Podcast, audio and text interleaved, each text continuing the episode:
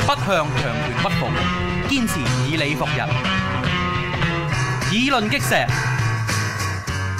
喂，各位聽眾，你哋好啊！呢、個係議論議論擊石啊！咁就係誒阿阿倫啊，唔知佢去咗邊，咁啊佢話佢上嚟嘅。咁啊，哇！即係佢自己你又話你又話，自己又話你又唔報頭啊！啲人真係啦係啦，咁我哋嗱呢嗱呢個我哋我哋 Skype 錄嘅，我哋喺咁啊，咁就上次都係㗎啦。咁今咁今集咧就仲有我同阿阿阿邦邦喺度啦。咁啊，倫啊喺陣間佢會會鋪頭啦，我 call 咗佢㗎啦。咁就誒就講下下啲啲啲香港嘢先啦。咁啊，好啊首先咧就二一七七七七七八啊，咁啊好出名啦 真係大，視窗迷你 倉。咁啊咁啊，成日都好鬼難讀嘅個名，時昌迷你倉，係好鬼翹啊！個時昌時昌時昌咁樣。小後係啊，啊，嗰個唔緊要，總之有，總之我就淨淨認住嗰個鬼佬嘜頭，仲好鬼正啊！嗯記得舊年誒選區議會嗰陣咧，佢佢仲走出嚟魚目混珠咧，佢整啲佢整咗 banner 咧，佢證明喺度賣緊廣告，但係整到好似候選人 banner 咁啊係。係係係係咁啊，即係堪稱我覺得即係喺喺喺喺呢個中小企界，即係搞啲咁樣樣嘅嘅自家製 marketing，搞啲搞搞啲另類嘢，搞啲 gimmick 嘢咧，都都都算係好成功嘅。咁啊，而家頭係其實咁而家啊大件事啊，而家就〜燒毀咗，即係即係我唔知佢要點賠嘅大佬。嗯嗱咁就話説今日啊嚇，六月廿一日日啦，咁就係係啦，呢、個九龍灣呢個時昌迷你倉啊，咁就嗯扎真呢個四級火，係咁啊撲咗九個鐘都冇，都都都都都夠唔識啦。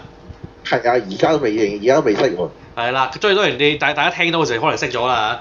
嚇，而家未識識啊！而家未識㗎，係聽到嘅時候咧開始識咗啦，係係啊，啊，總之我哋啲錄音嘅時候啲下未識啊，係夠啊唔識啊？咁就係、誒，仲、有個消防隊嘅隊長喺呢個救火期間咧，仲失去知覺，就而家就情況危殆危殆，係啊，係啦。咁而家問題最就阿鬼阿鬼佬咧，就真係而家頭痕緊點賠。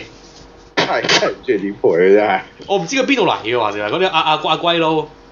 真係係你總之我淨係知佢係佢係佢係鬼佬啦。咁就 佢真係走翻去去去去英國、澳洲、加拿大唔知邊度啦係，都搞唔掂啊！真係呢次大件事。即係我都唔知點搞呢單嘢真係，唉咁我希望，咁我希望冇聽眾就真係咁啱得咁巧，有有有嘢嘢傳咗喺頭喺喺喺嗰度啦係啊上址啊，係啦，傳嚇，咗上上址係啦，呢一係個啊呢呢個地方，咁係咧啊 即係呢個二一七七七七七八咧， 就真係咧個倉燒到七八七，燒咗七七八 八乜講都未諗到啊！ 你真係係啦，就個倉燒得七七八八，咁都未諗到啊！真係唉，我真係好鬼黑心啊，真係。睇識同佢一堆嗰啲人真係，唉啊！ 咁樣樣就好大鑊啦。咁就誒係嗱，其其實我喂，即係其實香港其實近年都少啲咁嚴重嘅火警㗎啦喎。少見喎，即係嚴重嘅火警嚴重到咁樣嘅情形真係，係，不過咁就暫時就未有人真係即係未有真係人命傷亡嘅，係有個消防隊隊長就誒、中間就就就不知啦，倒地啦。係係啦，咁就問當然係問題，事實上就係迷你倉咧呢啲嘢咧，你個你個租戶裏面擺啲乜鬼嘢咧，基本上係冇人管到嘅。係即係佢梗係有好多指引話你呢度路唔擺得啦，即係梗係唔可以收埋啲軍火喺裏頭啦。係，但係問題在於我擺咗，你點知咧？咁啊係呢個事實。你擺咗你唔知啊噶嘛？但係好似唔係要 check check 貨先咁樣，我所知，要 check 嘅咩？其實我冇幫襯過，你你你你你幫襯過未啊？好好似要 check 貨喎，我所知就係嘛？咁有啲嘢我真係唔想俾你知，但係我想擺嗰度，就咁咁咁咪屎。咁就咁咁就唔好擺啦。係個冇拜啦，係啦。咁我真係不知道啦。咁總之就係係嗱，而家就就平因嗱，即係因為即係因為呢一個嘅嘅誒誒誒誒誒誒。嗯誒、蘋果，我都話誒、即即即根即根據呢個毒果啦，呢、個毒果嘅嘅嘅嘅嘅報導咧，就係、呢、個誒、嗯即係呢個嘅嘅即係迷你倉咧，經常都會俾啲不法分子利用㗎，係咁，梗係咧，係啦，咁樣樣，咁仲有啲啲紅仲仲仲仲仲紅酒倉啊，甚至有人有甚至有人有人有有人租嚟，即係連劏房都租唔起啊，租迷你倉嗰度蝸居啊，係真係好真係一個蝸居啊，真係。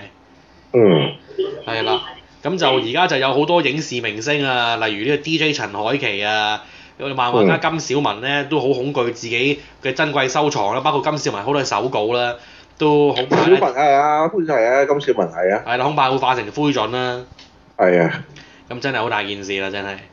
唉，真係意大利真係。所以就我唔知佢，我唔知點賠啦。咁我亦都即係一一起方面原因未明，唔知有冇得，係又唔知有冇保險賠。係所以總之就係、唉、呢個咧就真係雖然冇人死，但係都係好嚴重嘅一單火警嚟啊！係啊係啊，咁仲有就唔知點解有有啲人即係譬如阿倫嗰啲咁樣樣咧，將嗰啲啲畢業證書都收喺迷你倉噶嘛，如果燒咗咪死㗎真係。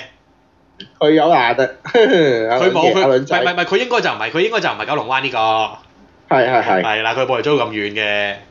嗯咁就佢都係係咁先啦，真係。係以前我屋企都租過㗎迷你倉，我我我以前我屋企裝修嗰陣，係咁即係當然而家因為我即係我都叫做有有兩頭住家啦，咁所以就係就都唔使點樣租迷你倉，即係係即係同埋同埋就而家就啲雜物咧，我通常忍心掉佢㗎啦，OK， 嗯咁啊同埋要節制自己唔好買咁多嘢啦係嚇，係啦，嗰啲衫衫褲褲唔好買咁多啦，OK，、嗯着到爛為止。咁不過而家唔緊要，係而家啲衫好好快爛㗎啦。譬如我我買嗰啲咁嘅 T 恤咧，着兩着咁啊，咁起晒毛粒㗎啦已經。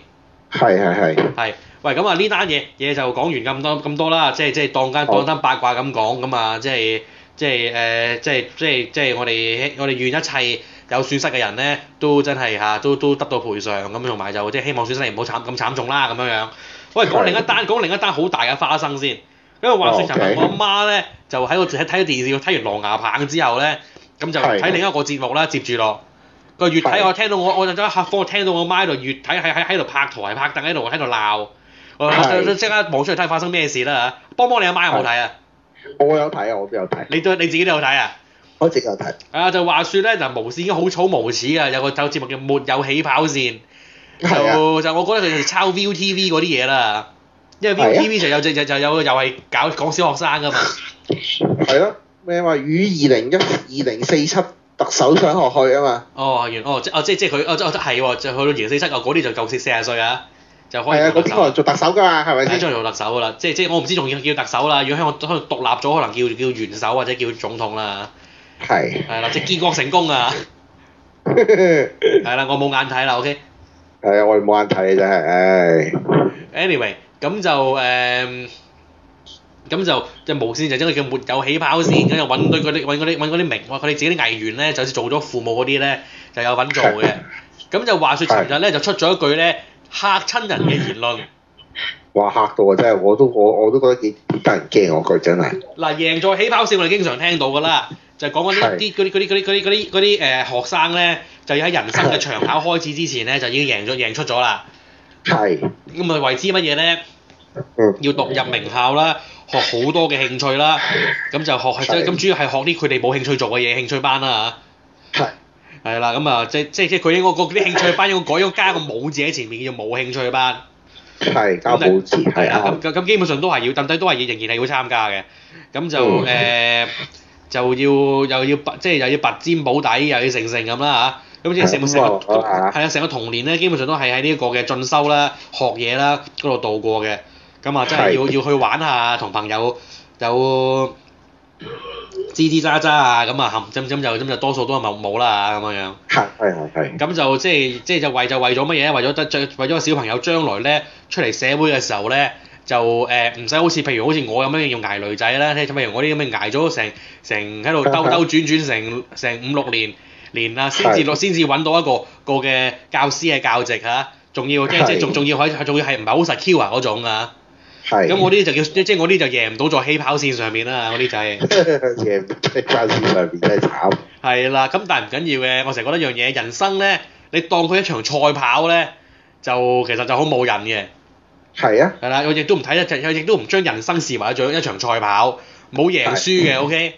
嗯，你要為你要你要比嘅咧，只有同自己比，OK，係你冇辦法成為別人嘅，永人永遠都冇辦法成為別人，你但係咁你可以追求一個更加卓越嘅自己，係當然，即係呢個係我嘅睇法啦，對人對人生嘅睇係法，當然，係啊啊，係，咁就當然即係譬如話佢對對對社會不公嘅嘢，我仍然會出聲啦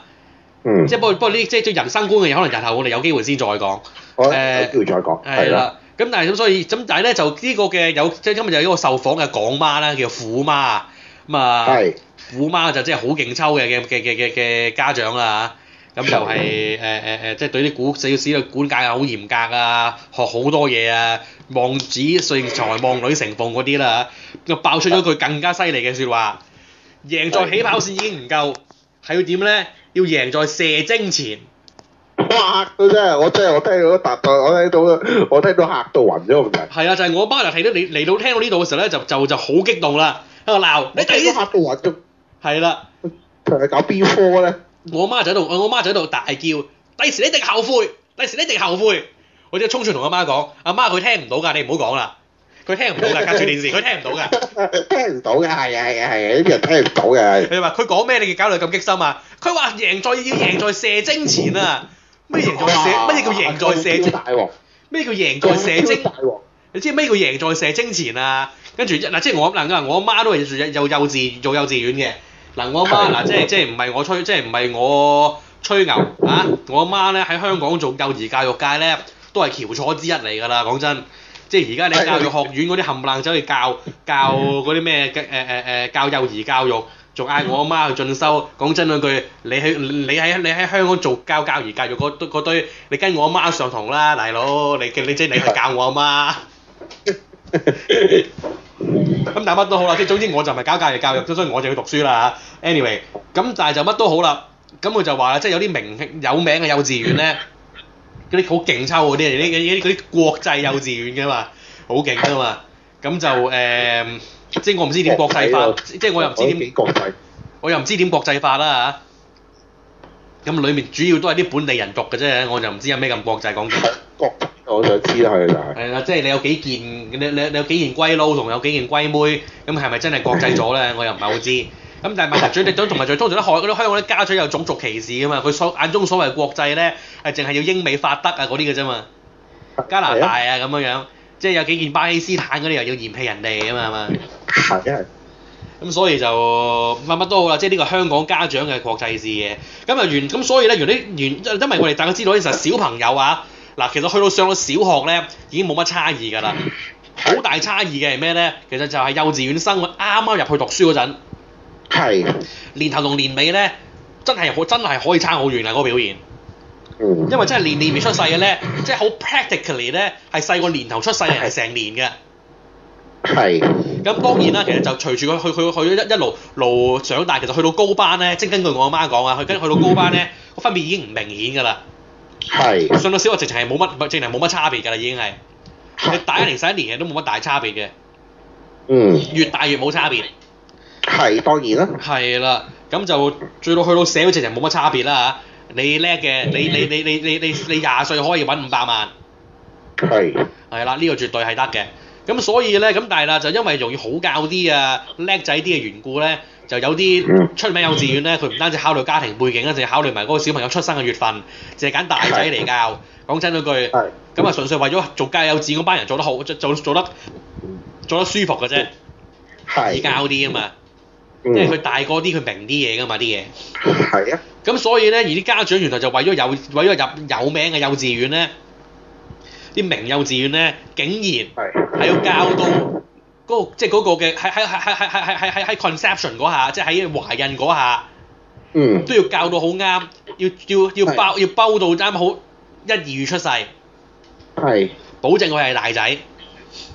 咁即係話，即係好似話小弟咁樣樣，小弟係十二出世嘅就肯定唔得啦。係，咁所以咧，咁你話我即係咁，我留多年再讀得唔得？哎呀，唔得！啲虎媽要把握時間，唔可以浪費時間，要要要啲小朋友早啲去到起跑線嗰度。係，咁所以就有所謂嘅贏在射精前呢個咁嘅講法啦。 嚇到真係嚇傻咗，我都聽到啊，都都愕然，其實而家香港香港嗰、個即係點講好咧？即係我嚟嚟到嚟到呢一刻咧，我真係唔覺得係一個即係即係我即係已經唔係淨係教育制度嘅問題啦，係，係即係我即係個社會性嘅扭曲啦。係啊，已經完全扭曲，非常麻煩，咁但係啲時間差唔多，不過咁我又要提醒翻大家，嗱無記呢啲咁嘅呢啲咁嘅偽偽嘅紀錄片咧，就真係唔好千祈唔好太認真。千係，祈唔好跟車大貼。我哋下個我啊哋下次翻嚟再講點解。好啊。環球思維，香港本位，中港台。